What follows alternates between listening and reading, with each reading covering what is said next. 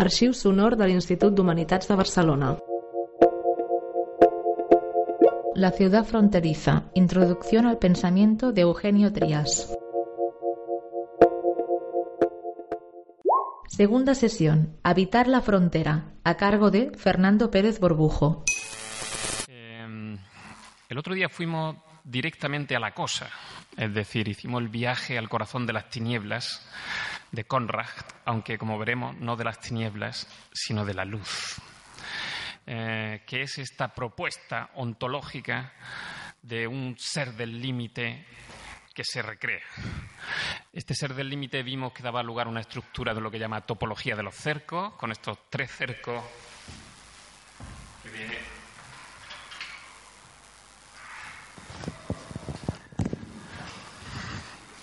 lo que llama cerco del aparecer.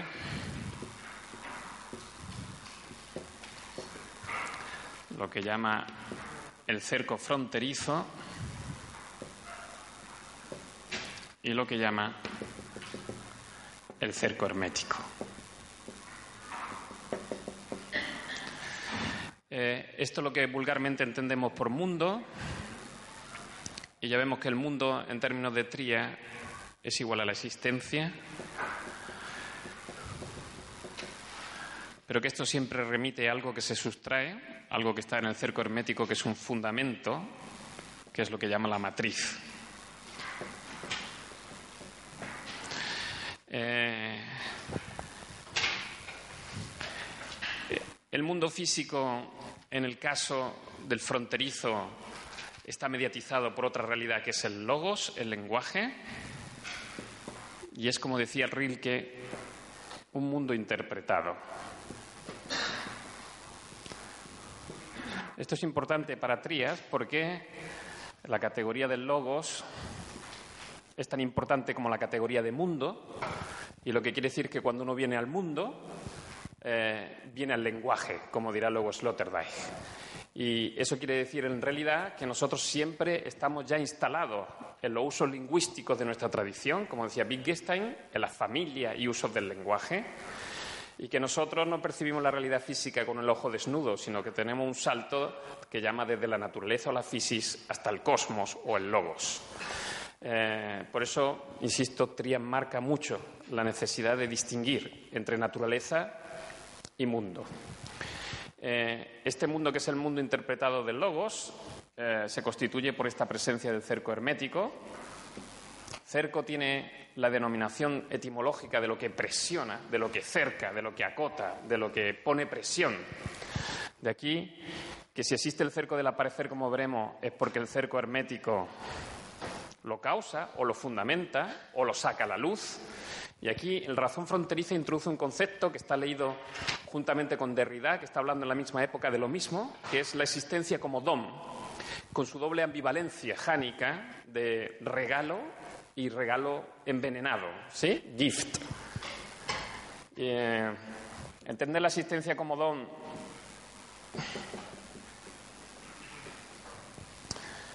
insisto, con la ambigüedad que tiene la palabra eh, don en inglés, que es la etimología al mismo tiempo de regalo envenenado, es un movimiento que produce el cerco hermético sobre el cerco del aparecer. Eh, la mitología lo narran como formas de teogonía, nacimiento desde una jorá en términos de Platón, emergencia desde las aguas primordiales, es decir, el mito vendrá a dar forma a ese paso desde una matriz que tenemos que pensar, pero de la cual no tenemos experiencia en el mundo del aparecer, pero que es necesaria para que el mundo del aparecer se, se constituya. Eh, cuando haya esta forma de logos, lo que va a, pasar, como eh, relata la edad del espíritu, es que va a empezar un movimiento hermenéutico del logos, es decir, una interpretación del sentido y los límites del logos, que eso es lo que primero se va a hacer en clave simbólica, es cuál es el sentido del símbolo, y el símbolo siempre tiene una parte como verán con el profesor Amador Vega, afincada en el cerco del aparecer, que es la parte simbolizante que remite a una parte simbolizada, pero que no encajan perfectamente. De aquí que el símbolo siempre sea y esté vertebrado por dentro con la categoría de simbalein, diabalein. No puede haber conjunción simbólica, él siempre ponía el ejemplo de la medalla que intenta lanzarse al aire para que encaje, con la idea de que esta medalla en realidad nunca encaja. Hay algo que la hace desencajar, ¿vale? Esto que la hace desencajar internamente es lo que llama diabalismo, ¿sí? Y no hay símbolo sin diablo, sin ¿sí? En el texto sobre música es muy interesante porque en realidad lo que está persiguiendo en toda la música contemporánea es el movimiento diabólico, o sea, lo que va a romper el movimiento armónico desde dentro, lo que va a deconstruir el lenguaje clásico musical, ¿vale? Eh, en cualquier caso, esto es interesante porque, insisto, Eugenio siempre está pensando que la potencia de unión tiene que estar vertebrada por una potencia disyuntiva, ¿vale? Esto nos empieza a hablar de la naturaleza del límite, que es lo que da coherencia a eso. ¿vale? Eh, en cualquier caso, todo discurso o interpretación del logo humano, del lenguaje, es explorar los límites del lenguaje, lo que se puede decir y no se puede decir, lo que se puede conocer y no se puede conocer, y eso llamamos eh, el movimiento moderno de la crítica, el pensamiento ilustrado crítico, cuya figura emblemática eh, Eugenio localiza en Kant en lo que se refiere a la epistemología y en Wittgenstein a lo que se refiere filosofía, conciencia lingüística. Eh, es obvio que aquí la categoría que se va a poner de manifiesto es la categoría de límite. La razón va a tocar con su límite y significa literalmente que la razón va a dialogar en torno a ese límite. Eh, ¿A qué remite ese proceso de hermenéutica? A un fondo que se escapa a cualquier conceptualización del logos o un punto de fuga del logos, que es lo que va a llamar arcano, misterio o enigma que también se afinca en el cerco hermético. Luego, toda razón, todo intento de explicación tiene el cerco hermético dos referencias. Uno, como matriz. Dos, como arcano misterio. Uno, como causa original, que se sustrae, y otra, como teleología final, que también se sustrae. Eh, aquí lo que va a aparecer, no vamos a entrar en esta eh, situación, es que esta topología de los cercos, que parece muy estática, empieza a cobrar movimiento. Porque evidentemente eh, la matriz siempre se postula hacia el pasado inmemorial, como Eugenio dice en su comentario a las tres eternidades de Nietzsche, en su libro Ciudad sobre Ciudad, el pasado inmemorial es algo que viola el lenguaje ordinario, que es lo que querían todos los de lingüístico, porque que nunca fue pasado. Un pasado que no pasó, es decir, un pasado cuyo nombre no refleja la esencia del mismo, pero que es necesario para que el pasado se constituya. Eh, es lo que llamo un trascendental. Digo, ese pasado inmemorial remite al cerco hermético, es algo que se sustrae. El futuro escatológico es también a lo que remite en forma de utopía, mesianismo, un futuro que siempre será futuro, una Jerusalén celeste que no comparecerá sobre la tierra, un proyecto utópico de ciudad ideal, lo que queramos, la aspiración del deseo que se dirige hacia ese arcano. Ahí tenemos una dirección del tiempo, que es el futuro escatológico, que siempre será futuro y que nunca será presente. Queda claro que el mesianismo, la mesianidad sin mesianismo de Derrida, también está aquí presente. O sea, lo que quiero que se vean es la analogía entre la filosofía del límite y la filosofía de la aventura de la diferencia. ¿Sí? Porque las hay. Luego hay grandísimas diferencias, pero hay muchos puntos de analogía. ¿eh? El otro elemento interesante, una de las grandes aportaciones de Tría a la cuestión de la temporalidad, es que aquí afinca una cosa muy rara en el cerco del aparecer está el presente. Y eh, Tría, llevando la contraria a todo el mundo, como hace la última filosofía, que es a la contra, eh, toda la crítica de Nietzsche, toda la crítica del pensamiento de Pensero Débole a la metafísica de la presencia, se basa en el hecho de que la presencia tenga cuerpo sustantivo. Eh, la guerra va contra Parménides. ¿sí? Y lo que va a retomar Tría de Parménides es que no hay constitución de la conciencia sobre el tiempo, sino la idea de una presencia como presente eterno. Es decir, que lo antiguo llamaban kairos. En todo instante, ya veremos, en todo momento, hay una presencia que la inteligencia percibe como real presencia.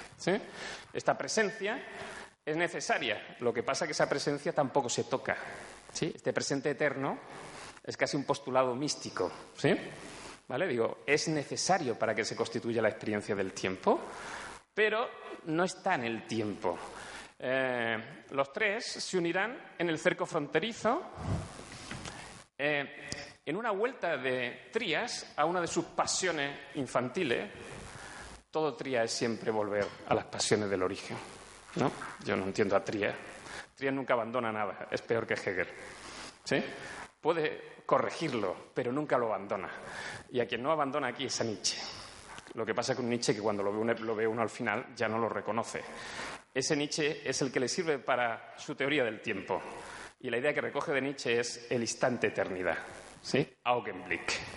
Y lo que hay en el, circo, vamos, en el cerco fronterizo es que estas tres dimensiones del tiempo, futuro escatológico, pasado inmemorial y presente eterno, se aunan en lo que él llama el instante. ¿sí? Eh, el instante es sumamente interesante porque eh, toda nuestra vivencia del tiempo es el instante. ¿sí? Pero el instante tiene una cualidad innata que es que se renueva y recrea continuamente. ¿sí? Esta idea es una idea medieval, verdaderamente alucinante, una verdadera idea, que es la idea de creatio continua, que es una cosa alucinante. ¿sí? Eh, que Dios no creó, no creó de golpe, no dio una subsistencia a las cosas, sino que continuamente está creando. Y esta idea de un principio creador significa literalmente que la base de todo lo que hay es la nada, que es la idea de Hegel, que todos somos no nadas, apariencias fugaces, shine, pero que continuamente somos salvados de esa nada por un acto de persistencia recreadora, ¿sí? En el instante. Esta idea es alucinante porque es la lucha del ser contra la nada. La fragilidad del ser que insiste y persiste en el instante. Esta voluntad creadora y recreadora es el más genuino Nietzsche. Voluntad de poder le llamaba en meditación sobre el poder. El artista, el creador, el generador. Y evidentemente el artista máximo es el tiempo. ¿sí? Digo, Tría vuelve a recuperar por la vía más menos canónica eh, a sus viejos amores, que son siempre amores para toda la eternidad. Muy bien. Este esquema solo servía como ejemplo para lo que quería hoy, porque nos quedó la segunda parte. Vimos que lo que intenta Trías es una operación muy rara, que formula en un librito pequeño, absurdo, yo diría, un libro sumamente problemático, que es donde está todo Trías. Si quieren saber, yo quiero leer Trías eh, en una lectura rápida del, del AVE, ¿no? que es lo que queremos todos ahora. Dígame la obra de una vida, por favor, me la puedo leer en 15 minutos. Y la respuesta es sí, sí que puede leérsela. Y si la encuentro, mmm, todo Trías está en esa obra. El hilo de la verdad. ¿Sí? Es fácil, ¿eh? Más fácil. Eh, con un emblemático dibujo de el laberinto con Teseo y el Minotauro y con una leyenda de Calderón de la Barca. El hilo de la verdad es tan constante y tan fuerte que por más que le adelgace no es posible que se quiebre. Eh, los clásicos eh, españoles sin duda, son filosofía pura, como decía Unamuno. ¿sí? No necesitamos mayor filosofía que leer algún gran otro siglo de oro. Eh, ¿Por qué está todo tría ahí? Porque lo dice él. Si de toda mi obra pudiera salvar un libro, ¿cuál salvaría? ¿Sí? Este libro.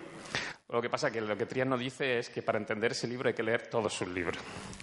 Pero en cualquier caso está muy bien, porque esta forma la síntesis de toda la propuesta filosófica de Eugenio Trías. Y en una frase, ¿qué dice la filosofía del límite? Esto. Ser del límite que se recrea. Y aquí la categoría desde Aristóteles que se manejó para pensar la realidad era la categoría de ser. ¿sí? Eh, todo se dice del ser, toda categoría de la inteligencia se predica de un ser que se entiende como sustancia, como acto, y todo lo demás, accidentes que inhieren en esa sustancia, cualidad, cuantidad, relación, conocemos de sobra. ¿sí? Luego, el pensamiento griego intentó determinar la verdad de la realidad mediante un pensamiento que se volvió metafísico. ¿sí? Esto yo lo que creo que debemos recoger. ¿Qué es metafísica? El pensamiento verdadero, el pensamiento de la realidad verdadera. ¿sí? Eh, digo porque se oyen tantas cosas sobre la metafísica que uno ya al final no sabe qué es. ¿no? Eh, luego, esta es la palabra que goza de mayor prestigio en Europa occidental. Ahora ya está en decadencia, porque todos los movimientos postmodernos de constructivo pensiero débil lo que quieren es acabar con la metafísica, como quieren acabar con la verdad, con la belleza. Es decir, Tría se va a oponer a todo esto porque desde su origen, como les dije, él no quiere, quiere hacer una revisión del pensamiento ilustrado crítico para recuperar la proposición ontológica metafísica. Lo dice en Filosofía y su sombra y significa que no es que un día cambió de opinión, sino que se ve que desde el principio él no estaba muy de acuerdo con los tiempos que le habían tocado vivir, que es un intempestivo, es decir, un sujeto que viene de otro mundo. Porque claro, para no estar de acuerdo con el mundo que te toca vivir, según esto, tienes que venir de otro mundo. ¿Sí? Digo, esto es pensamiento gnóstico, pero yo para que nos vayamos aclarando. ¿Vale? Eh, ser del límite es el que quiere hacer Trías. ¿Sí? No lo hemos visto, pero lo hemos más o menos explicado que a partir de ahora no se puede hablar del ser. Hay que hablar de un ser con límite o de un ser, lo que aparece, remetido siempre a un límite, que es un límite físico de la realidad, es un límite del mundo y es un límite del lenguaje humano, de la inteligencia humana. Es un límite con un doble estatuto, ontológico y epistemológico. Luego marca el límite de lo que puedo pensar, decir, y marca el límite de lo que hay. Ese límite da existencia y ese límite impide que vaya más allá de la existencia. Eh, luego, yo cuando me encuentro existiendo, me encuentro que he sido puesto en la existencia sin mi convocatoria y que el hecho de la existencia se me da, no lo pongo yo, ni lo produce mi inteligencia, se me da. Eh, Trías es un existencialista. Pero claro, un existencialista que hará una crítica terrible de todos los existencialistas que para él son nihilistas, Sartre y compañía. ¿sí? Y es un realista. Agárrate. O sea, alguien que frente al idealismo y el idealismo absoluto o cualquier forma de trascendentalidad está afirmando la prioridad del ser sobre el conocer y la prioridad de la facticidad de lo que hay sobre la reflexión posterior a que lo que hay dará origen. ¿Sí? Esto es muy tradicional. Lo que no es tradicional es entender que este ser tiene límites y que este ser es un ser en falta que por aquí Heidegger abrió una vía, y entender que este ser se da como existencia y como inteligencia. ¿eh? Eh, insisto, la primera inflexión es esta. La segunda inflexión, mucho más difícil y dura de entender, es el doble movimiento que la razón puede hacer en referencia al límite. ¿sí? Esto lo postuló en Meditación sobre el Poder, que es uno de sus grandes textos. El más importante de la primera época es este libro. ¿Sí? Esto, esto es todo. Aquí está Tratado la Pasión, Lo Bello y lo Siniestro, Filosofía del Futuro. Es la línea de engarce con la dispersión y este texto es el que generará el hilo de la verdad. ¿Sí? O sea, lo que intento explicaros es que en hay dos filosofías que dan una filosofía final, ¿sí? Una reflexión sobre el poder, sobre el poder creador, sobre lo singular sensible, sobre la voluntad de poder, el de meditación sobre el poder, que tiene que ver con su primera formulación de la ética, y hay esta filosofía del límite, de la topología del límite, que en realidad viene de la misma, que se fundamenta en esta cerco y esta idea de límite y símbolo, pero que, como veremos, Trías va a volver a recoger bajo la categoría de singular que se recrea en la tercera parte de la proposición que tienen ahí, ser del límite que se recrea. ¿Sí? Luego lo que ha hecho Tría es una cosa muy divertida. Vamos, yo la encuentro divertida, vosotros quizás no, pero sí. Ha hecho una filosofía, luego ha hecho otra y luego las ha unido las dos. ¿Sí? O sea que en realidad ha hecho tres filosofías. ¿eh?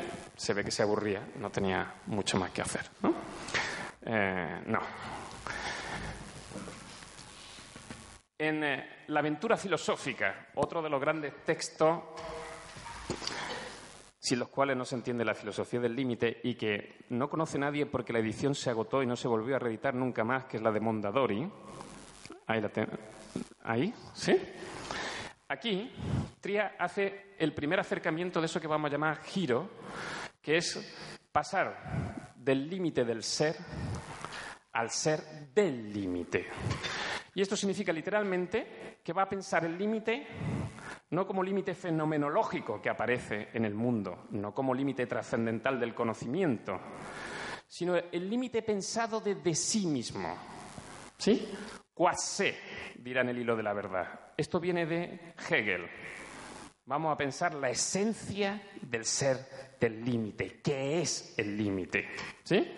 No que es el límite del mundo, ni que es el límite del logos, ni que es el límite del conocimiento, que es el límite dentro de sí mismo. ¿Sí? Dice, para eso hay que dar un salto. Hay que saltar a una dimensión donde el límite se reflexiona sobre sí mismo. Y esta es una idea de Hegel. No existe tal cosa como límite. Existe la acción verbal de limitar, ¿sí? donde el límite se reflexiona sobre sí mismo, límite que limita consigo mismo. ¿sí? Esa acción, que es una acción bestial, porque esto es lo que dice Hegel, que la esencia es reflexión, ¿sí? pero no reflexión epistemológica, no que yo pienso que algo se piensa, no, no. La cosa en sí misma actúa sobre sí misma. El ser se coafecta. ¿Sí? Muy bien. Eso le llevará por un camino brutal, que es la espiral reflexiva, que está al final de la aventura filosófica. Y de ahí nacerá eh, su explicación de lo que es una moda filosófica bestial, que se llama la mismidad y la diferencia, la aventura de la diferencia del pensamiento francés que recogerá los no, que vienen de Heidegger, un texto que se llama Identidad y Diferencia, que luego leerá Derrida, Derrida leerá Bátimo, que viene de un texto sobre la proposición de fundamento, que viene de una lectura de Schelling criticando el principio de identidad de Hegel. Vaya, pues ya está. ¿Cuánto sabemos? ¡Uf! ¿Sí? Muy bien. Eh, esto es lo que va a sacar. Dos potencias del límite. ¿Sí? Y estas dos potencias del límite son las mismas que formulaba Kant cuando hablaba de una metafísica de la naturaleza. ¿Sí? Que hablaba de dos fuerzas. Una expansiva y otra contractiva. Fuerza de expansión y contracción. Y dice una, una verdad como un templo. No puede haber la una sin la otra.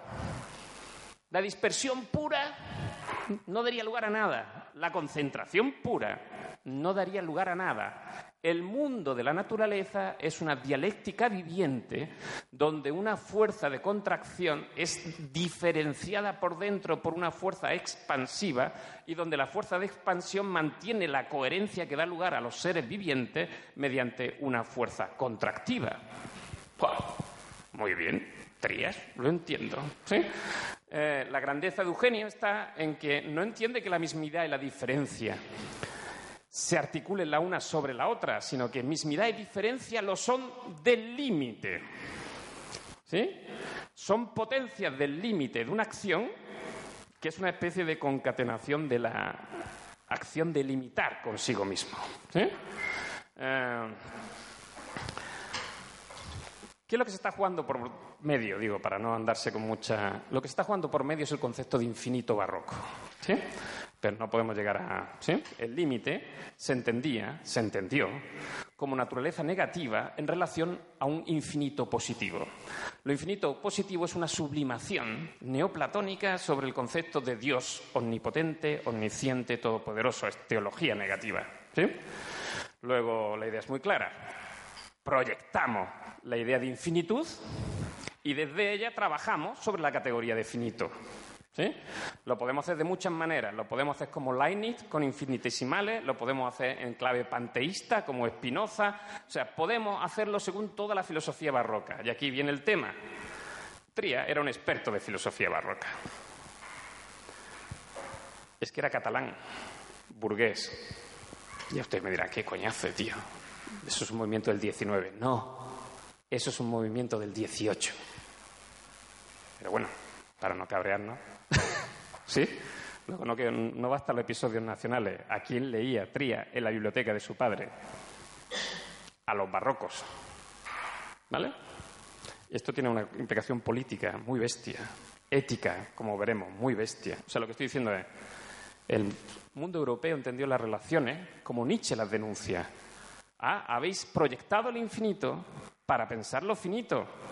Si quitamos lo infinito, lo finito pierde toda entidad.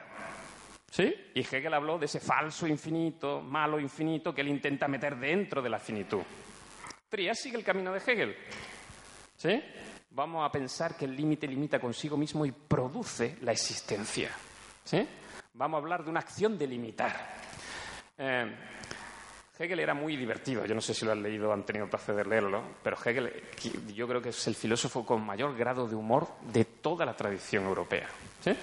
Eh, cuando uno lee cómo plantea este tema, se ríe. ¿Por qué? Porque dice, no, la negación es infinita, pero cuando la negación se niega a sí misma, deja de ser infinita para hacerse finita.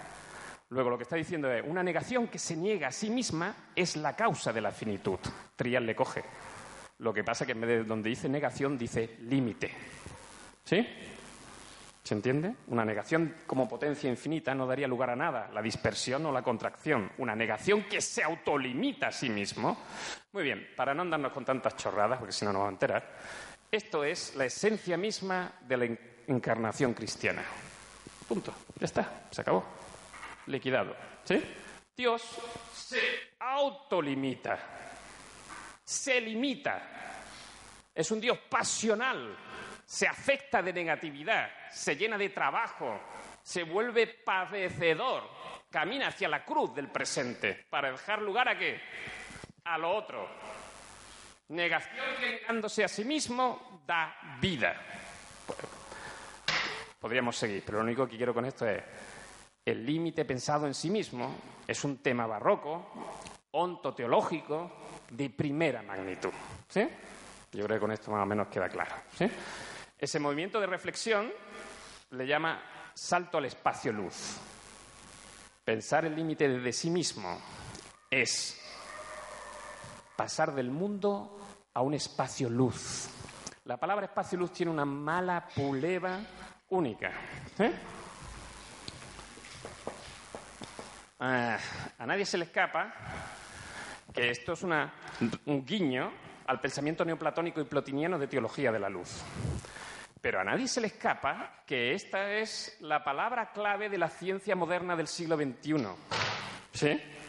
que es la coligación entre tres categorías bestiales, espacio, tiempo y luz. Y se llama teoría de la relatividad. Es de una perversión total esto. Si se leen a Max Planck o se lean, o sea, lo que estoy diciendo es, Tría está cogiendo una categoría científico-material mística. Y aquí tiene la doble estatuto del cerco hermético, matriz y arcano. ¿Sí? Muy bien, yo soy de la opinión que el fundamento de la filosofía del límite está en pensar a fondo algo impensable que se llama espacio-luz. Y está ilustrado con una alegoría, que es el gran vidrio de Duchamp, ¿sí? al que Tría dedica tres comentarios recurrente, igual que dedica tres comentarios a la película Vértigo de Hitchcock, solo lo hace con esto. En eh, Meditación sobre el Poder ya está formulada, ¿sí? Eh, el universal mal entendido, ¿sí? Es concepto. El universal bien entendido, dice, es espacio-luz. Meditación sobre el poder, señores, año 77. ¿Sí? no los límites del mundo, no. O sea, Tría ya tiene muy claro de qué está hablando. Eso está relacionado, dice, ya veremos, no solo con el gran vídeo de Duchamp, que es una alegoría, un símbolo artístico, sino con la experiencia ética, que es la que quiero ver hoy. El acontecimiento ético, el encuentro de uno con su daimon, la audición de la voz ética, dice él, es un acontecimiento que se produce en el espacio-luz. Lo dice en el capítulo final de pensar la religión que se llama acontecimiento ético. ¿Sí? Digo, le voy diciendo las referencias por si no llego, que puede ser que no, que no llegue a decir todo lo que me gustaría decir, porque tempus breves vita uomini también. ¿Vale? O sea que en pensar la religión, último capítulo, tienen aquí. Eh, el otro fenómeno, que lo dice Meditación sobre el Poder, es cuando el sujeto ama. Y esta sí que es buena. ¿eh? Esto es flipante. Ah. Bueno, meditación sobre el poder, iremos sobre esto. Su crítica a Heidegger, su crítica a lo existencialista. El hombre no se angustia ante la muerte. La muerte es un fenómeno banal que acontece cada día, dice él. El hombre se angustia éticamente ante la muerte. ¿Y eso qué significa? El hombre se angustia ante su muerte propia, ante su poder propio, en el hecho de no llegar a ser todo lo que podría ser, o en el hecho de quedar por debajo de su propia potencia, de no llevar a perfección, a plenitud, a felicidad, a alegría, vida buena, su poder. Y les recuerdo que Meditación sobre el Poder, que acabará en Política y su sombra, donde habla de dos formas de poder, uno como estado de dominación y otro como poder de variación o recreación, el ser del límite que se recrea, ¿sí?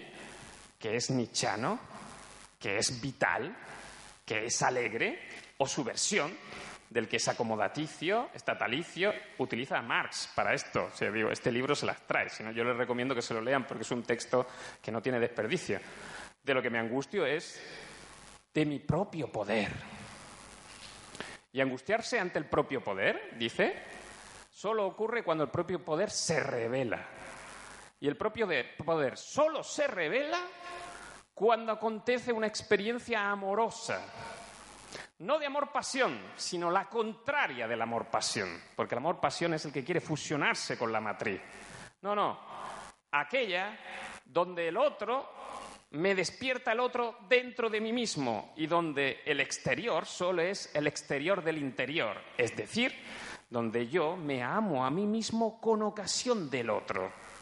Y el otro hace lo mismo conmigo, es una recreación del banquete platónico y del ideal de amistad aristotélico que han retomado Sloterdijk, pero es un guiño bestial a Levinas y su mala concepción del otro como Gard Anderes. Y como la apertura hacia el otro no es apertura hacia el otro, sino es amor real por uno mismo. Y este amor es de naturaleza ética. Este no se elige, este acontece como gracia gratuita es un acontecimiento, sobrecoge al sujeto, le dice, lo desfonda, lo desubica, lo vuelve místico, lo saca de sí, lo extasía. ¿Sí? Ah. Eso es lo que le pasa, dice, cuando ama, cuando tiene una pérdida fuerte de un ser querido, cuando experimenta el encuentro con su daimon con su ángel, con su maestro interior, Kertz. Luego, la experiencia ética es una experiencia de un acontecimiento amoroso, donde el sujeto se reencuentra con su otro que es su yo, dentro de sí mismo, por un acontecimiento gratuito, no elegido por el sujeto. ¿Mm? Luego, la ética tiene un fundamento amoroso pasional que no depende de su elección. La libertad viene después. Después. Espero que se me entienda, porque esto es una crítica a Kierkegaard. O sea, Trías, en los años 50-60, está pensando sobre el humanismo y el existencialismo y el marxismo. Y viene de los jesuitas. Señores, ¿eh? También. ¿Vale? Luego, lo que quiero decir con esto es. eh, aquí hay una ética que va a salir una ética sui generis. ¿sí? Quiero que se entienda porque si no, cuando hablamos de ética hablamos de cosas muy extrañas. Muy bien. Eh, el gran libro donde se formula la ética, aparte de meditación sobre el poder, la parte última de pensar la religión y el capítulo sobre ética de ciudad sobre ciudad, es Ética y Condición Humana del año 2000, que está por aquí, ¿no? Si no me equivoco. Ah, está por aquí. La del espíritu. Bueno, si no está, debería estar por aquí, por algún sitio de por aquí. Aquí, Ética y Condición Humana. ¿eh? Muy bien. ¿Qué va a hacer en este texto? Ahora vamos a dar unas cuantas pinceladas porque no podemos hacer más, pero recrear mínimamente el acontecimiento ético es suficiente. ¿eh? En este esquema, Tria lo que va a decir es que la categoría tradicional de sujeto, después de Freud, Lacan, Nietzsche, Marx, ya no se puede mantener. ¿sí? El sujeto no es uno y unitario, no es una sustancia. ¿sí? El sujeto está escindido dentro de sí mismo. Bueno, después de haber el inconsciente, el semi-inconsciente, la intencionalidad, ya lo tenemos claro. Eh, Tria lo va a aplicar a su topología. Ah. Va a hablar de una división tripartita del sujeto. No hay uno, sino tres. Un sujeto 1 que está en el cerco hermético, un sujeto 2 afincado en el cerco fronterizo, un sujeto 3 que está en el cerco del aparecer. Eh, es su manera. El diálogo de Trías con el, con el psicoanálisis es muy intenso, muy, muy intenso. Más con Freud, yo creo que con Lacan, pero con Lacan y la ética del psicoanálisis de Lacan, que es un texto clave muy, muy claro. Eh, ¿Qué va a decir? Él va a recrear dos momentos de la historia de la ética. En realidad son cuatro. ¿sí? En el libro Breve Historia de la Ética lo dice. El momento fundacional de la ética en Platón Aristóteles, más Aristóteles en este caso concreto, donde Aristóteles, como saben, construye eh, aumentación narrativa de la ética, como dice McIntyre, una, eh, una, ética de carácter social narrativo, donde un sujeto desempeña un y se articula como vemos las tragedias o la épica griega, ¿sí? Eh, ahí sale esa teoría de la virtud que tiene que ver con la teoría de los hábitos. Y aquí viene la primera idea de Trias, que es la idea de hábito, diligo, que el propio Heidegger le ha dedicado un espacio fundamental. Eh, en meditación sobre poder, el hábito, la costumbre, tiene una connotación sumamente negativa. ¿sí? Eh, eso por haber leído Nietzsche. ¿sí? Cualquier carga hereditaria del pasado es una rémora, ¿sí? es un retar. Eh, ¿Por qué? Porque en Nietzsche hay que asumirlo todo con voluntad creadora, eh, heroica, ¿sí? Luego dejarse llevar por la inercia, que es el tema de Leibniz, esto no, ¿sí? Esto no. Luego, este es el tema de Ortega, lo digo por si alguno va despistado. Ortega es el único con el que Tría dialoga, que yo sepa. Un poquito con el primer Zubiri, digo de filósofos españoles. Con María Zambrano, muy poco. Con el único que dialoga, que yo creo que dialoga, es con Ortega y Gasset. Eh, esta ética heroica del esfuerzo, sabemos que está pasado por eh, dos dimensiones, que es una idea de límite, ¿sí? que es la idea de la mediación entre un exceso y un defecto, la teoría del medio como teoría de la virtud, que en realidad es una especie de sofrónesis, saber ajustarse, y luego aplicar este límite al contexto. Y aquí viene una cosa increíble, y es que, claro, si una ética te dice que tienes que alcanzar la plenitud entre dos extremos, entre un exceso y un defecto, que tienes que alcanzar una cumbre y que esto lo tienes que aplicar en el contexto histórico, es decir, en la contingencia. Quien haya leído con detalle eh, a Piero Bank comentando a Aristóteles, lo que hay aquí es una idea muy clara, que es la idea de límite aplicado históricamente a un, contexto contingente. Lo que hay detrás de Aristóteles es el ideal griego que es brutal, que es la idea de eudaimonía, buena vida, felicidad. ¿sí? Esta idea de eudaimonía es una idea espeluznante, es lo que mejor, más se me, ocurre. ¿Por qué? Eudaimonia. Y en griego esto quiere decir literalmente que saber encontrar el medio, el límite entre dos excesos, es propio daimon. En los diálogos platónicos es clarísimo. Sócrates tiene un diálogo interno con un alter ego que le acompaña. Y además se queda fusionado, se queda de pie, ¿sí? Como una especie de órgano estatuario, para indicar que ha tenido una iluminación. Rido, ¿sí? Una ocurrencia en el sentido que le da a esta es algo que te clava físicamente y que te, te golpea y que te deja psicológicamente, ¿sí? Entonces, tener iluminación, ¿eh? que es una idea muy griega, significa tener capacidad de conectar con el propio daimon. Uh, Sloterdijk va a llevar esto mucho más lejos con la idea de genio romano en este Los hijos terribles de la modernidad, pero va por la misma línea ¿sí? de conexión. Uh, luego, en realidad, armonizar mi vida con mi daimon es el proyecto de una teoría de la virtud. Digo, estoy sintetizando, pero para que se me entienda mínimamente. ¿Vale? Luego, no se trata de que yo esté muy alegre, o que no me afecte el mal, o que no sufra injusticia, o que no se trata de un concepto de felicidad como alegría empírica, sino de conexión de mi yo con su maestro interior. ¿sí? Y eso significa literalmente eh, vida buena, buena vida. ¿vale? Eh, sometida a contingencia, que este es el punto. ¿sí? la prosecución del daimon no implica que el hombre pueda evitar el mal. No lo puede evitar. Ni Igual que no puede evitar la injusticia. ¿Sí? ¿Vale?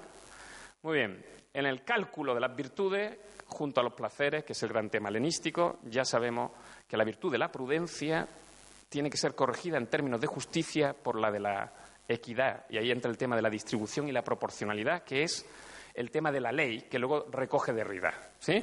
La justicia tiene que ir más allá de la ley, porque la justicia cuantitativa no recoge la justicia cualitativa, que es un ejercicio dianoético de la inteligencia cuando conecta con su daimon. ¿sí? Luego, saber dar en la medida justa y recibir en la medida justa, saber agradecer el don de las tres gracias, tiene que ver con la conexión del sujeto con su daimon. O sea, estoy ligando el tema pictórico de las tres gracias con este. Digo, no es la forma en que nos explica la ética aristotélica, pero es, háganme caso, mm, entre Platón y Aristóteles no hay divorcio. Eh, moderna. Las éticas modernas sustituyen aparentemente el tema de la vida buena por el tema del deber. Son éticas sometidas a una voz imperativa. Este es uno de los grandes descubrimientos de Kant que luego prosiguió Wittgenstein. Y esto es lo que le interesa a Tria. La voz ética es una voz imperativa. Se flexiona en este modo de acción. Quiere mover al sujeto Luego no es aparentemente una voz asertiva que dice esto es. No es una voz de deseo, yo quisiera que esto fuese, ¿no? Sino es una voz innegociable. ¿Sí?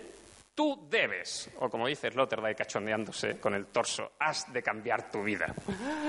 ¿Pero cómo? ¿Para qué?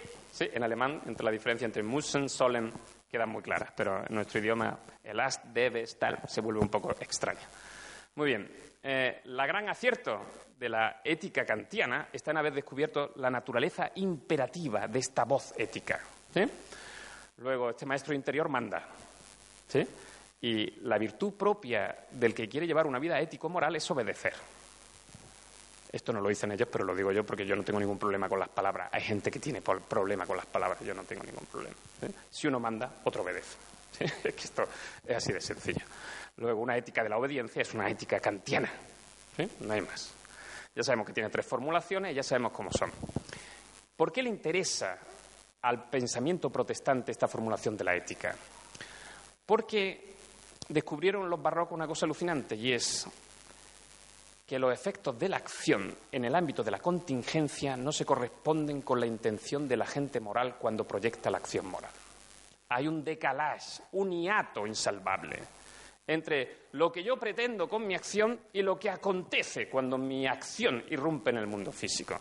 Esto tiene que ver en el paso entre ese uno huye una voz y él está en el cerco fronterizo, la oye desde el cerco hermético, como veremos, y la va a querer proyectar en el sujeto 3. Y ahí se empiezan a dar todo tipo de distorsiones. Esto tiene también un problema hermenéutico de la acción, que es que cuando los otros ven los efectos de la acción, tienen que preguntarse por la intención de la todo el derecho. ¿Sí? Ética de la responsabilidad significa causalidad del agente intencional y saber hasta qué grado tenía lucidez sobre lo que quería y los efectos reales. Luego aquí un mundo de locos, y es que yo tengo que indagar la conciencia ética del otro y conocer su alma. Pero esto está vedado, es hermético. Y viceversa. Luego, yo actúo con una intención que se ve burlada. Esto es la moralidad de Hegel. Todo lo finito peca, que es el axioma del lenguaje del perdón de Trías, que es su tesis doctoral. Puesto que todos pecamos, todos tenemos que pedirnos perdón mutuamente, otra vez Derrida. ¿Eh? Perdonar lo imperdonable. ¿Eh? Digo, por si van perdidos, no sé, yo quiero darles pistas solamente para ¿eh? acercarles. Luego, si todo lo finito peca, eh, lo que el hombre tiene que hacer es pedir perdón, otorgar perdón y recibir perdón. Como sabemos por Paul Ricoeur, Derrida, Levinas, un tema no fácil, sino imposible. ¿Sí? No fácil, sino imposible. ¿Vale? Con lo cual, esta es la ética. Lo que digo es, otro de los capítulos de Tría está en su tesis sobre eh, Hegel en el lenguaje del perdón. ¿Vale? Muy bien. Eh, esto, pureza de intención. Que tu intención sea recta y tú te desentiendes del resultado. Si tu intención es pura, si se ajusta la máxima de tu acción a la ley, tú te puedes desentender del el efecto caótico, azaroso de tu acción en el mundo. Luego aquí el tiene buena intención, mientras que los católicos tienen lleno de sobre todo de buenas intenciones, porque no basta querer sino saber hacer el bien. Wow, tema, temazo, un temazo. Eh, ¿Se entiende? Esto es lo que llamamos formalismo kantiano y los problemas del formalismo kantiano, que no son tales, porque él escribió una antropología donde derivaba todos los deberes al estilo de Spinoza del amor ético de uno hacia sí mismo, que es el mismo tema de Trías. Luego el formalismo no lee a Kant, solo lee una parte de Kant. ¿Vale? Muy bien. La ética del deber parece asegurarnos la unidad del juicio ético. Todos estamos sometidos al mismo deber. Pero el problema es que tenemos que argumentar con la vida y con la obra y con el lenguaje que acompaña la obra cómo respondemos a esa máxima universal. ¿Vale? Luego, Trías va a recoger esos dos momentos. El tercer momento es el de Wittgenstein, que, como saben, hizo una cosa en el Tractatus bastante alucinante, solo propia de un loco o de un ingeniero. ¿sí? Él pensaba, protestante, que el lenguaje humano era un espejo del mundo. ¿sí? O que estudiando el lenguaje uno llegaba a visionar la estructura interna de la. Lo mismo lógico, es brutal. Luego, llegar a los límites del lenguaje es llegar a los límites del mundo. Está muy bien. Esta idea la retoma Tría. El sujeto es un límite del mundo. Pero lo que no se puede decir y sobre lo que se debe callar es la categoría final del punto séptimo, que es lo místico. En la conferencia de ética del año 1929 lo identifica Wittgenstein, el primer Wittgenstein. El lenguaje es descriptivo de hechos, pero para evitar la falacia naturalista no puede inferir valores, ni deberes, ni obligaciones. Pero lo único que le interesa al hombre es la vida ética. Lo ético, dice, es de naturaleza mística. Es lo que se oye cuando uno ha escapado del círculo del aparecer y del engaño del lenguaje y se ha acercado a la frontera del mundo hacia lo que está más allá del mundo. Espero que se entiendan porque este punto de Wittgenstein es clave. ¿Sí? El hombre está atrapado en su lenguaje y está atrapado en el mundo fenoménico de hechos. ¿Sí?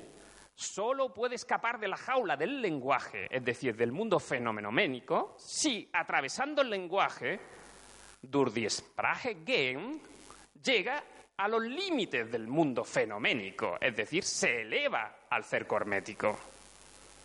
¿Sí? Espero haberme explicado más o menos bien. ¿Por qué es interesante Wittgenstein? Porque esa visión implica el gnosticismo contemporáneo que detectó Hans Jonas. ¿El hombre cómo está? El hombre está caído en el cerco del aparecer. ¿Por qué caído? Porque se cree que solo existe lo empírico, lo que aparece, lo que se toca, positivismo como religión. ¿Sí? Esto es alucinante. El empirismo crítico y el positivismo lógico son lo mismo. Y Nietzsche se da la mano con, con Carnat y con todos estos colgados. ¿Sí?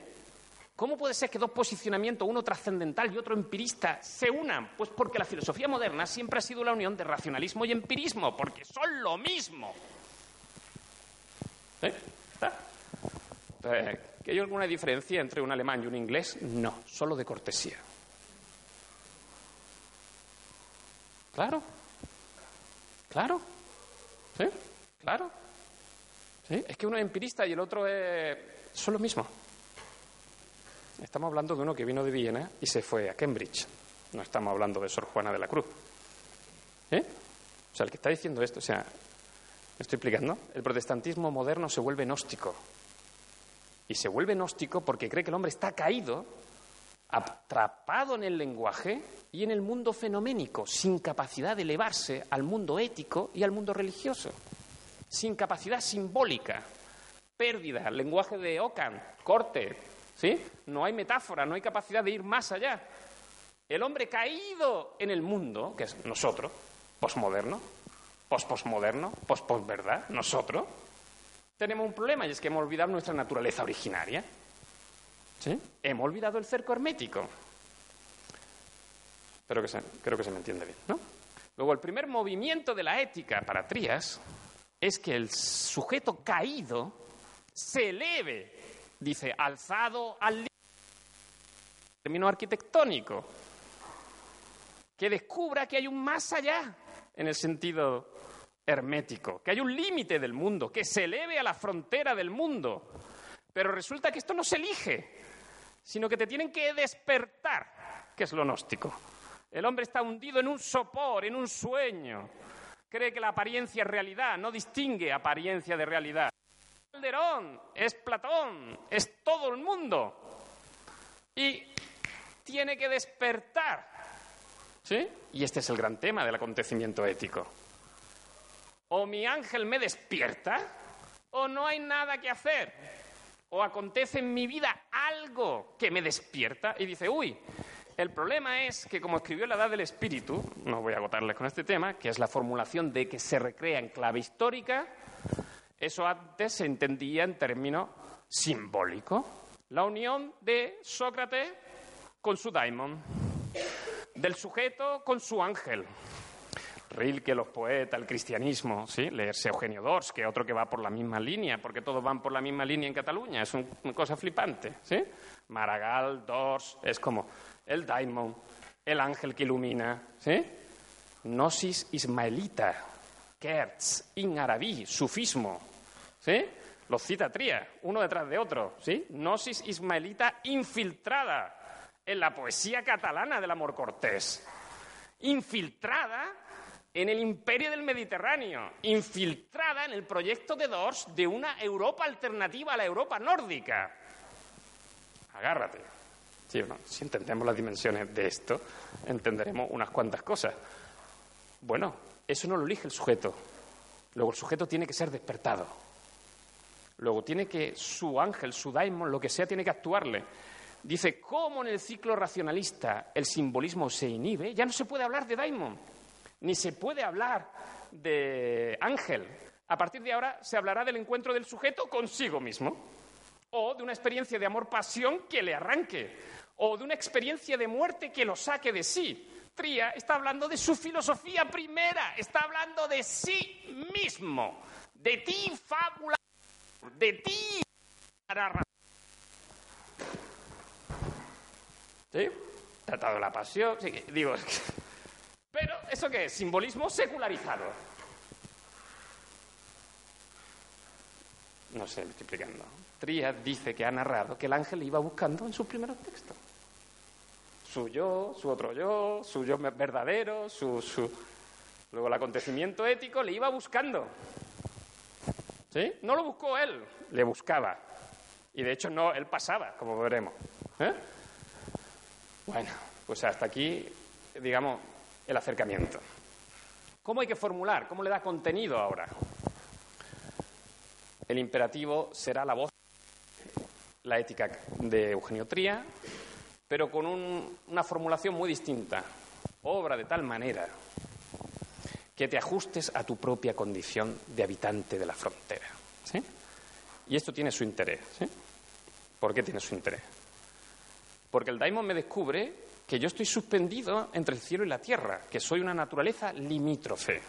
Utiliza pico de la mirándola. La ética renacentista es muy importante para Tría. ¿eh? Eh, yo soy un límite del mundo. ¿Y eso qué significa? Que en mí, como ya decía San Agustín, se une lo divino y lo animal. Y yo quedo en medio. Yo no soy ni Dios ni bestia, yo soy existencia fronteriza. ¿eh? Luego el imperativo me dice, acaba de descubrir tu condición, porque el ángel te ha revelado que tú estás a caballo entre el cerco hermético y el cerco del aparecer, pues tú tienes que ajustarte éticamente con tu acción a lo que te ha revelado tu iluminación interior. Tienes que ajustarte a tu ángel, a tu daimon, tienes que obrar en consecuencia con él. Y te está diciendo que tiene un exceso y un defecto. Uno, quedarte unido a la matriz. Yo soy un mundano, un secularizado, un Yo estoy con la fisis, soy fisis. Y Schelling, que era un cachondo en el texto la libertad, que por eso le gustaba tanto a Trias, dice, el hombre quiere ser como el animal, pero nunca podrá ser como el animal. Podrá ser peor o mejor, pero nunca igual. Schwedenborg y todos los místicos alemanes. Se le ha vedado al hombre la posibilidad del comportamiento animal. Eso es estar expulsado de la matriz natural. La tentación naturalista es de todos los tiempos. Se llama ecologismo, animalismo, transhumanismo, transinvencilismo y lo que acabe en ismo. Primera tentación. ¿Sí? Yo quiero habitar el mundo. Esta no la tenéis los jóvenes. Los jóvenes sois todos maravillosamente utopistas, platónicos, eróticos. ¿Sí? Y este mundo importa tres pepinos. Eh, los que somos ya un poco viejecitos, nos damos cuenta que adaptarse al mundo, a habituarse al mundo y congraciarse con el mundo es una tarea dificilísima. Y cuando uno ya empieza a estar medianamente a gusto con esto de estar en el mundo, llega la ola generacional del tiempo y la verdad que te dice, ahora desaloja. ¿Sí? Bueno, digo, porque Tría está escribiendo en la década de los 50, 60. Luego esto tiene que ver con la edad de la vida.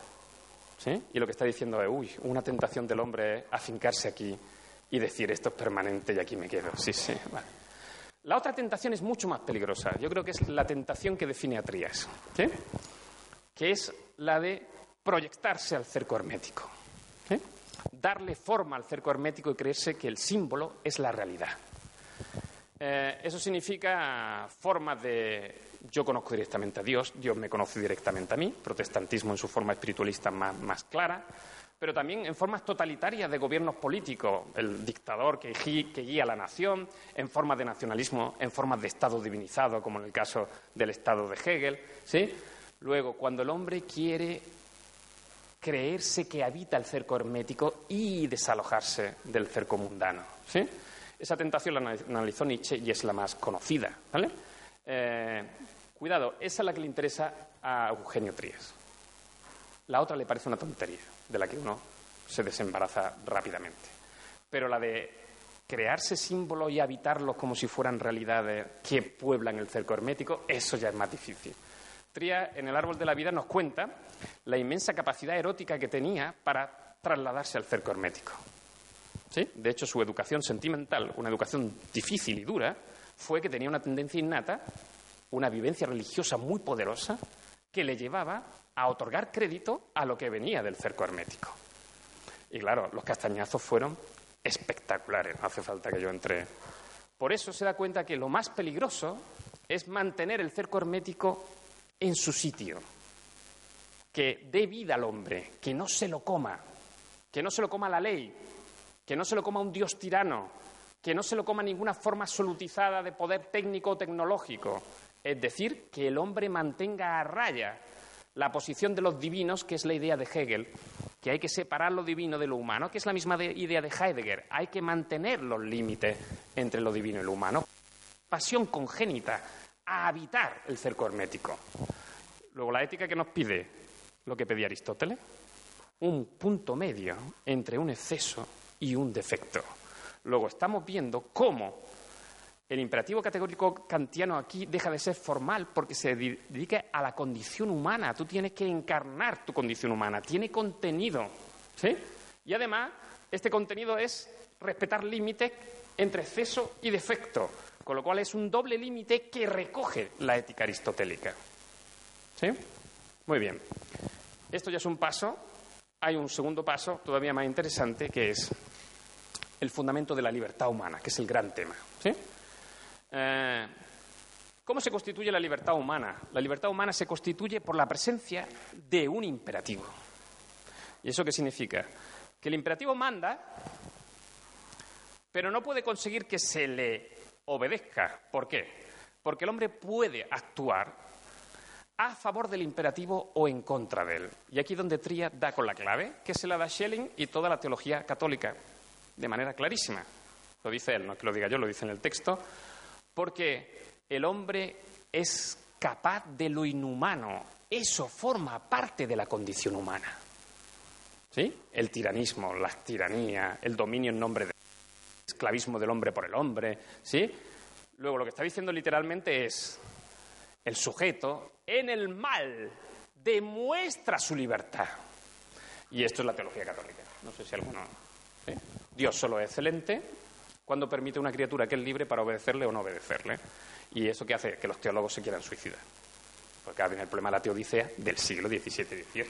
Si el hombre es libre y el mal existe, ¿qué coño hacemos con la omnipotencia y la omnisciencia divina? Y la conclusión es clarísima.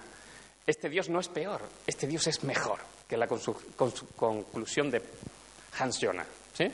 No, es que el Dios, el Dios es impotente porque se ha hecho impotente para respetar la potencia humana y eso significa literalmente que este Dios es mucho mejor que el tirano, que no permite libertad ni, ni disarmonía. Luego la disarmonía manifiesta el poder de Dios que permite lo contrario de sí, Hegel. ¿Eh? ¿Se entiende lo que digo? La ética del límite es muy clara podemos obedecer el imperativo o violarlo, podemos ajustarnos a nuestra condición o desajustarnos por efecto o exceso o defecto, lo cual implica que somos capaces de obrar el mal, somos capaces de lo inhumano, podemos violentar nuestra propia condición. El animal no puede hacerlo. El instinto le sujeta, el entorno le condiciona y determina. El animal difícilmente a un grado mínimo puede violar su propia naturaleza. El hombre lo hace bebiéndose un vaso de agua todos los días. Insisto, porque hay mal, hay libertad, es la prueba fáctica. Luego el imperativo lo que implica es ajuste o desajuste, por tanto, posibilidad del bien y del mal. Cuidado, como esa voz no dice nada concreta, no tiene un contenido, ¿sí? Dice, ajustate a la condición que se te ha iluminado. La manera de responder es plural. Cada uno argumenta con su vida. ¿Sí? ¿Cómo responde a ese imperativo? Y aquí viene una cosa alucinante, que yo creo que es más que alucinante. Toda vida es vida ética cuando ha despertado del sueño. Y a partir de ese momento el hombre no tiene hábitat, se construye su hábitat, que es la idea de Heidegger. Yo no tengo naturaleza, me la construyo siguiendo el imperativo. ¿Sí? Cada uno, con su estilo de vida, se construye su ethos, da forma a su habitar la vida, leyendo la tradición y sus costumbres, los límites del lenguaje, cada uno, cada pueblo, cada persona singular, que es meditación sobre el poder, cada singular va recreando en forma de hábito su estilo, y el estilo es la formulación de un poder que se recrea respondiendo a este imperativo. El imperativo es universal y tiene contenido, porque dice ajustate a una condición, pero la respuesta es plural del relativismo ético de Wittgenstein. Hay un contenido ontológico para la formulación de la voz. ¿Sí? Luego no resulta que, ah, tú puedes elegir ser fronterizo y yo no. Todos estamos sometidos al mismo, pero el problema es la manera en la cual respondemos. Tria responde aquí uno de los problemas más graves de la política. universalidad del mandato, pluralidad de respuesta, unidad de condición ontológica. Aquí no hay relativismo ético. háganme caso. Háganme caso. Luego Trías da la diana, que esto es, yo creo, el rasgo característico de Eugenio desde mi punto de vista. Trías es un enamorado de la libertad. El sujeto que yo he conocido que más ha amado la libertad individual. Individual es una palabra que no le gusta. Personal. ¿Eh? El que más. El que más la respetaba y la defendía para sí. ¿Eh? Luego su ética es un proyecto cívico-político donde la libertad esté asegurada como el derecho fundamental, básico, del cual emana todo lo demás. Yo no creo equivocarme, si me equivoco ya me corregirán los que lo conocían mejor, que Trías es un liberal. Si por liberal se entiende aquel que tiene una doctrina de la libertad como esencia ética. ¿Sí? Y yo creo que esto es lo que se entiende por liberal, a no ser que uno sea analfabeto. Eh, ¿Sí? luego triar un liberal. Un poco anarca, como Oimesfield, crítico y siempre pendiente. Muy bien, quien vea esto, lo que está viendo ahí es Freud. Eso es psicoanálisis. ¿Sí? ¿Sí? A ver. ¿Voy muy bien de tiempo muy mal? Ah, límites. Se despierta el amor-pasión. Uy, no copularás con la madre. Aceptarás tu condición de éxodo y exilio. Has sido expulsado del jardín del Edén. Allí está el ángel con espada de fuego que dice, no, no traspassing, sino no, no hay retorno. Y cuando el hombre quiere volver, el inicio se nos va. ¿Sí? Se nos escapa. Está prohibido la melancolía, la tristeza, todas las pasiones del origen perdido, los melancólicos, Barton, todo el pensamiento inglés, todo el puñetero siglo XVIII. ¿Sí? Saturniano, melancólico, a la mierda. Es que quiero a la mierda. Milton, paraíso, a la mierda. Cultura lastradas por los muertos. Cuidado que luego va a hablar del diálogo con los muertos. Dejad a los muertos que entierren a sus muertos. Qué bestia era el Jesús de Nazaret. Pero qué animal. Pero qué verdadero. Qué animal y qué verdadero. ¿Eh? Muy bien. Eso lo de tratado de la pasión. Lo describe él. El sujeto se suicida en un duocidio de amor-pasión porque quiere copular con la madre. ¿Y qué dice Freud? De eso ni hablar. Para eso está papá. La loi, la ley. ¿Sí? Tabú originario de la cultura, Levi Strauss, Levi Brull. ¿Sí? Endogamia, pecado. Exogamia, para afuera, chavales. Copular con otros, no con los de casa. ¿Se puede? Pues claro que se puede, como todo en la vida, pero no está bien. ¿Eh? Estoy haciendo parodia, pero para que se entienda que Freud está muy metido en la entraña. Ah, siguiente. Presente y cuando remitimos para atrás. ¡Oh! La voz del padre muerto.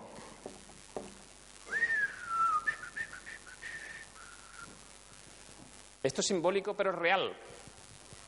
Y Tría tenía un padre muerto. Lo tenía Sartre, que no conoció, lo tenía Derrida, porque cuidado, cuando se trata del Padre, los símbolos son todos reales. Son experiencia autobiográfica.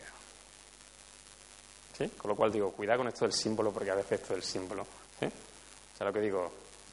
¿Y qué dice Freud en los escritos metapsicológicos? Que la horda humana solventó el problema de la madre ante el parricidio, dejando vacío el lugar del Padre. Nadie debe ocupar el lugar del Padre. Es decir, que nadie puede generar y decir que en el cerco hermético hay esto. Luego hay que dejar vacío el lugar del Padre, igual que hay que dejar vacío el lugar de la Madre. Psicoanálisis. ¿Se me, ¿se me entiende? ¿Sí? Muy bien. A eso hay que unirle otro sujeto que tiene su interés, que es Lacan. Lacan es muy complicado y no vamos a entrar aquí, pero solo una, crítica que Tría le va a hacer a Lacan, que es su famosa cuestión del estadio del espejo. Sabemos que Lacan tiene una teoría sobre el cuerpo y el lenguaje, donde el cuerpo desmembrado se unifica en una imagen, y el concepto de imagen y de imaginario es muy potente en Lacan, porque implica que el sujeto se da identidad a través de una imagen con la cual se identifica empáticamente. Luego, eso del espejo eres tú. Eso eres tú. Eh,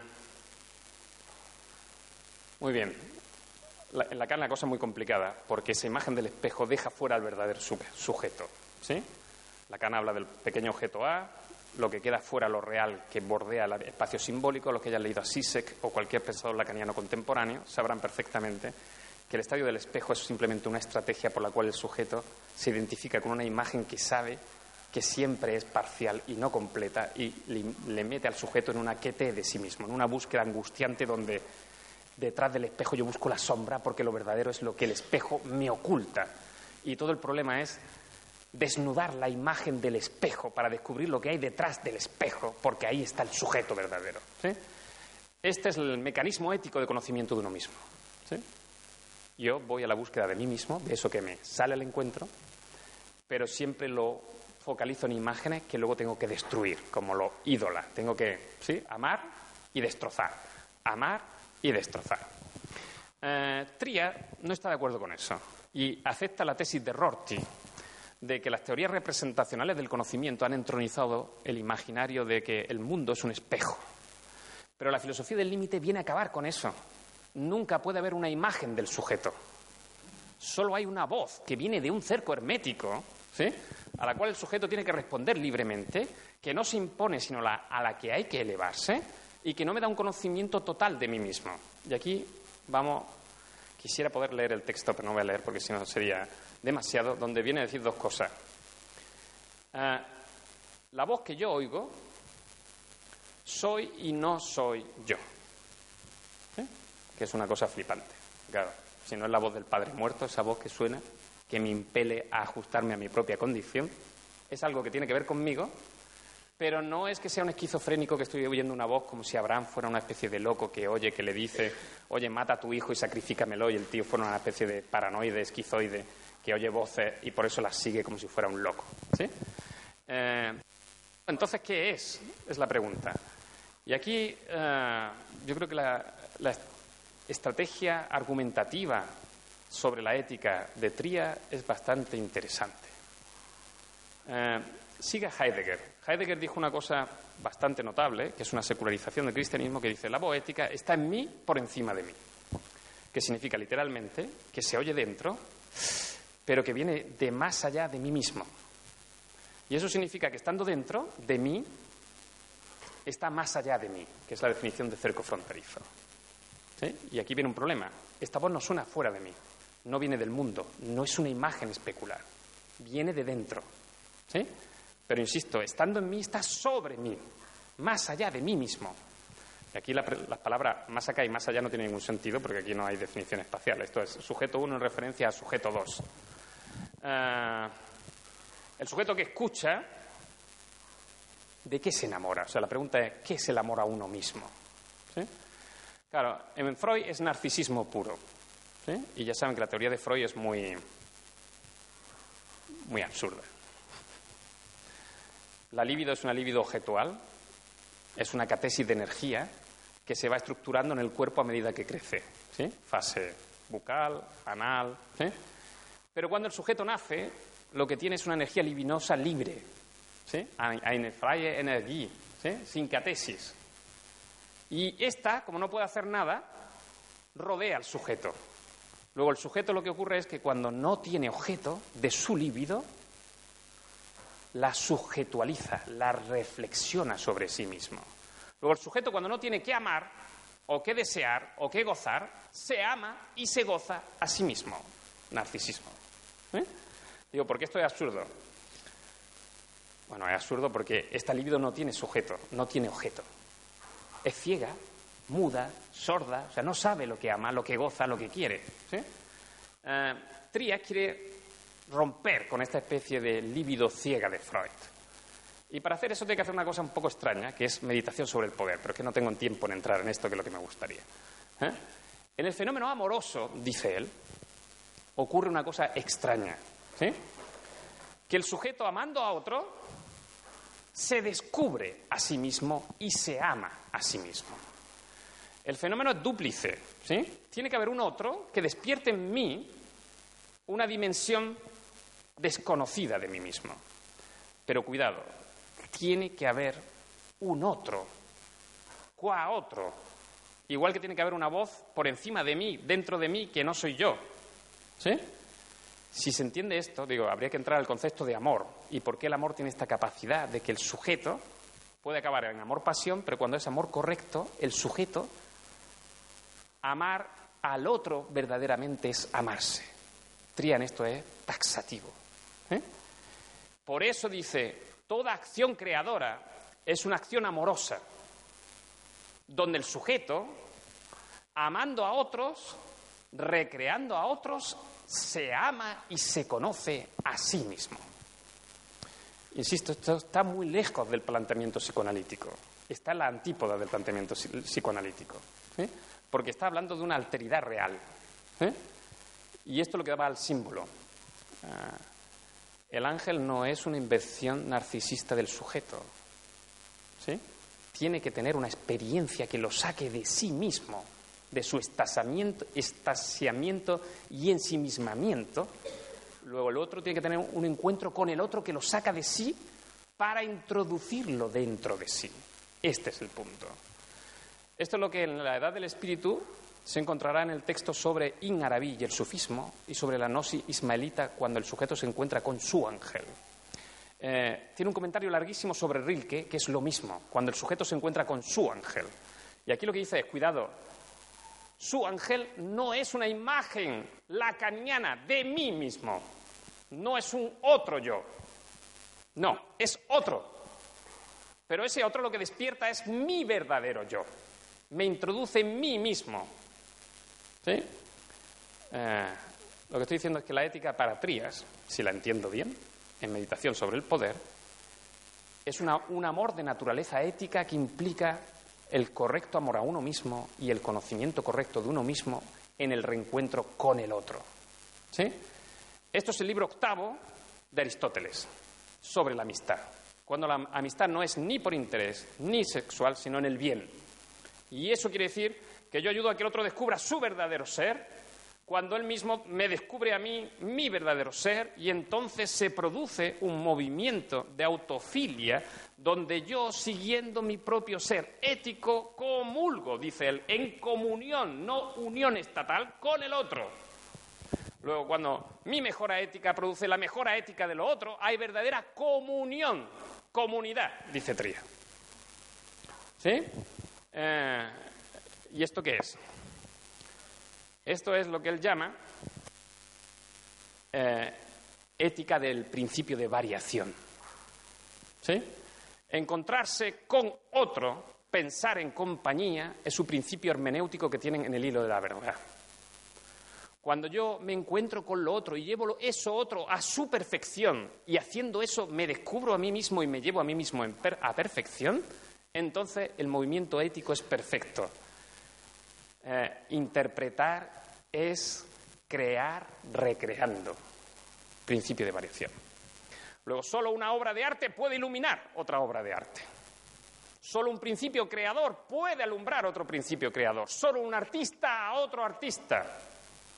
Y es la verdad. Un filósofo creador alumbra a un artista creador. Un filósofo no creador no alumbra ni a sí mismo.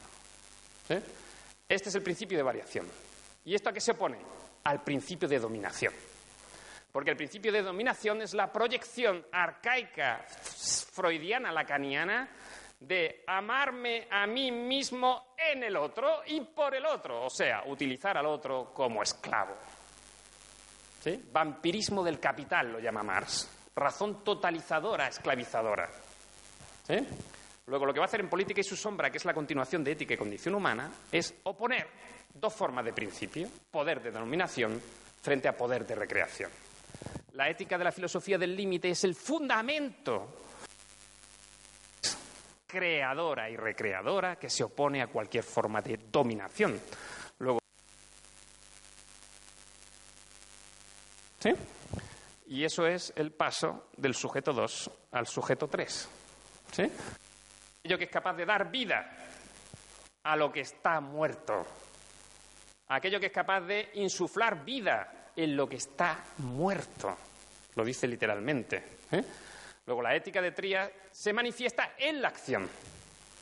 Cuidado, que además tiene que complementar, y aquí lea Hannah Arendt, con la narración que da sentido a la acción, el lenguaje. No solo hacer, sino decir lo que el hacer hace. Austin. No pragmatismo, a loca, a tonta y a ciega. No como si las acciones hablaran por sí mismos, sino acción narrada por el que actúa el héroe aclarando el sentido de la acción. ¿Sí? Luego, Trias lo tiene muy claro. Mm, hay que crear y hay que dar voz a lo que se crea. Insisto, lo que, quiero introducir con esto es una idea un poco extraña, yo creo. Uh, no tan extraña en el fondo, ¿eh? pero extraña.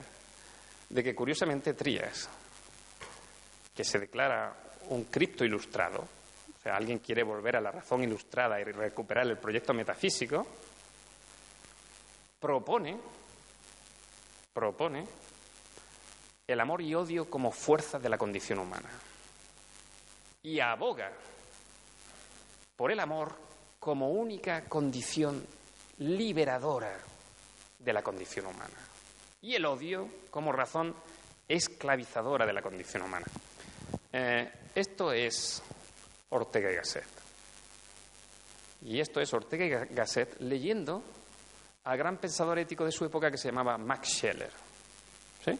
Lo tienen en Meditación del Quijote, cuando dice sobre Europa se está extendiendo una nube de odio, la Primera Guerra Mundial, que hace que yo no quiera ponerme en la posición del otro ni entenderlo, sino aniquilarlo y suprimirlo. ¿Sí? Luego, no es la relación amigo-enemigo, sino solo el sujeto que sobreabunda en amor a sí mismo amor sano a sí mismo, es capaz de hacer que lo demás también crezca. Insisto, yo creo que este es el talante ético de Trías, hacer que los demás crezcan para que él crezca. Era su axioma básico vital. Luego, cuanto más difícil, mejor. Cuanto más reto, mejor. Era enemigo de lo fácil, de la costumbre, de la condición. Era en esto hermano absoluto de Nietzsche. ¿Vale? Muy bien. Eh, una última apunte y con eso acabamos porque ya con, con esto está más que agotado. Eh, ese encuentro de gracia con el propio Daimon, que es otro, pero que me guía, que es una cosa alucinante para los tiempos en que vivimos, eh, se produce en el espacio-luz. Y aquí es solamente una, una nota. Simón Weil, La gravedad y la gracia, sea, lo que Tría está hablando es una cosa flipante que para un jesuita está muy clara. O sea, los jesuitas es la racionalización de la gracia. Bueno, cualquiera de ustedes, bueno, da igual, doy por que este es el problema. Eh, igual que Lutero. Eh, que es un problema inmenso de la caritas, del ágape, de como queramos llamarlo, eh, es que es un acontecimiento y como acontecimiento tiene fecha, datación y se guarda en la memoria. Y eso implica que al sujeto le cambia la vida. Y esta es la idea neoplatónica, epistrofeo o conversio. ¿sí? ¿Quién ha sido tocado por la gracia? Ha cambiado de vida. No es que pueda. ¿sí? Ha vislumbrado, dice él, el fundamento del mundo. Quien ha tenido un momento de gracia ha roto el velo de la existencia y ha roto la representación del mundo que es el tema de Calderón. Ha visto lo que hay al otro lado. Por un momento, como un rasgo así, ¿sí? Y eso que está al otro lado, eso que hay al otro lado, es este límite en el cual luchan amor y odio, donde la potencia del amor vence a la potencia del odio, que es la pregunta de Freud. ¿Puede el Eros controlar al principio de muerte? Lo que Trías está diciendo es una cosa bestial. El sujeto que se ha introducido se dará cuenta que el límite se limitó a sí mismo para dar lugar a la existencia, es decir, que el Eros venció el principio de muerte para permitir que lo existente viviera condición fronteriza, es decir, fuera libre para unirse al mundo o elevarse a su condición originaria, para reencontrarse con su ángel o rechazarlo. Si eso lo hizo, es porque el Eros venció el principio de muerte. Luego, quien llega a la raíz de su acción creativa, quien conoce el impulso de su Eros, ese ha atravesado el corazón del límite, que es un corazón de luz. Y aquí habría que ir al comentario eh, bestial del gran vídeo de Duchamp, porque Duchamp está diciendo lo mismo. El erotismo del hombre contemporáneo está determinado por el espejo. Quiere ver el cuadro y lo que hay detrás del cuadro, pero el problema es que el erotismo siempre se ve burlado y diferido, porque esta estructura de anverso y reverso hace que no sean simétricos. Si consiguiéramos atravesar la estructura del cuadro en una especie de inframeán, una especie de cristal translúcido, podríamos contemplar por un segundo la naturaleza erótico-bondadosa, el origen de bien de lo existente. Esto a nadie se le escapa que esto es la tesis de Eugenio Tría sobre el bien en Platón, del cual hay una parte en el artista y la ciudad, pero que nunca se publicó. Luego, a lo que voy es, Trías bebe de la relectura que del viejo Platón oral, no escrito, está haciendo la escuela de Tübingen, entre otros, Gadamer, eh, Gerhard Krüger y toda una línea de alemanes interesantísimos cuando él está en Bonn. Y son estos los que le enseñan que el principio de bien está por encima del ser. ¿Sí? Claro, eso tenía una versión plotiniana y neoplatónica muy cutre que era de ascenso en el conocimiento, pero de pronto quedaba en una posición mística, estática, contemplando el bien pero claro, ya el viejo Platón en la República dijo, uy, este tío que contempla el bien tiene que volver abajo, tiene que ayudar a los otros a despertar. ¿Y cuál es el problema del que ha contemplado el bien en la infancia? ¿Quién es aquel que ha conocido a su ángel en la juventud? Que tiene que secularizarse, que tiene que desangelarse, que tiene que bajar al mundo, que la vista se le distorsiona por segunda vez, dice Platón magistralmente en la República. No solo cuando pasa del mundo de la sombra al mundo de la verdad, sino que el que ha contemplado la verdad y tiene que bajar al mundo de la sombra, este queda más ofuscado que la primera vez de salir. Háganme caso. La primera filosofía de Trías responde a este esquema. Y la última es el retorno a casa. Y no hay más. Luego ya tenemos a Platón con Nietzsche, que creo que a Trías le hubiera gustado. Muchas gracias.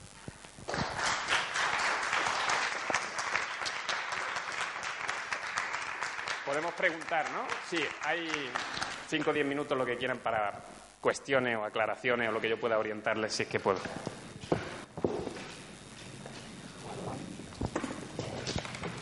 Sin miedo, ¿eh? No, no, no me como a nadie. Bueno, no, alguna vez me he comido a alguien, pero ha sido en un raptus. Hola.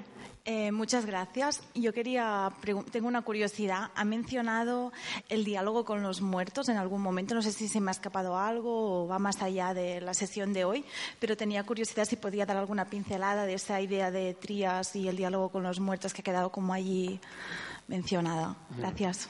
Gracias. Eh, estar en, bueno, tiene muchos sitios, pero para sintetizar esta Sinfonía de los Muertos, los vivos y los muertos, está en Lógica del Límite, segunda parte. Eh, y esto ya sería un punto muy extraño, pero vamos a intentarlo. No sé si lo vamos a intentar, pero. Eh, el diálogo con los muertos para Trías es doble. Uno, hermenéutica, pensar en compañía. Diálogo con la obra que dejaron, con la herencia, hacerla fructificar. ¿sí? Eh, esto es el principio de variación, ¿sí? que es el mecanismo vital. Yo vivo recreando. Luego, el diálogo del viviente siempre es con los muertos. Heidegger lo ocultó bajo el concepto de herencia y sobre la idea de historia, y Gadamer lo metió en la historia efectual y la semiótica lo llevó al concepto de ópera aperta. O sea, Trías siempre dialega con su contexto epocal, obviamente, ¿sí? que es muy rico. Pero, digamos, estas son las tres líneas argumentativas. Otro tema, mucho más bestia, es cuando se introduce esta estructura tripartita, que no vamos a entrar aquí, con la idea de San Agustín sobre el triple estatuto del moribundo. ¿Sí? Ciudad de Dios. Mors, mortus es moribundus. ¿Sí? Eh, el que tiene la capacidad de morir, nosotros. El que está en trance de morir, el muriente o moribundo. Y el mortus es el que está muerto. Y Tría dice, si este sujeto triple es uno, y además cada uno de ellos tiene una relación con el tiempo que no hemos podido ver aquí, resulta que yo siempre soy aquel que nunca fui y el muerto que voy a ser. Y entonces hace un diálogo bestial. Todos estamos siempre acompañados de nuestro cadáver, con el cual estamos dialogando perpetuamente. Entonces, el diálogo con los muertos es conmigo muerto. Esta conciencia, lo que nosotros llamamos conciencia del tiempo y conciencia de la historia. O sea, nosotros hacemos tiempo e historia porque estamos siempre hablando con nosotros en estatuto de muerto. Y esto no es una proyección. O sea, tener conciencia de la propia muerte es saber. ¿Sí? Claro, esto es la cultura barroca llevada a su paroxismo, pero yo creo que es muy real. Bueno, no, creo que sea, no es que creo que sea real, creo que es así. Creo que es así.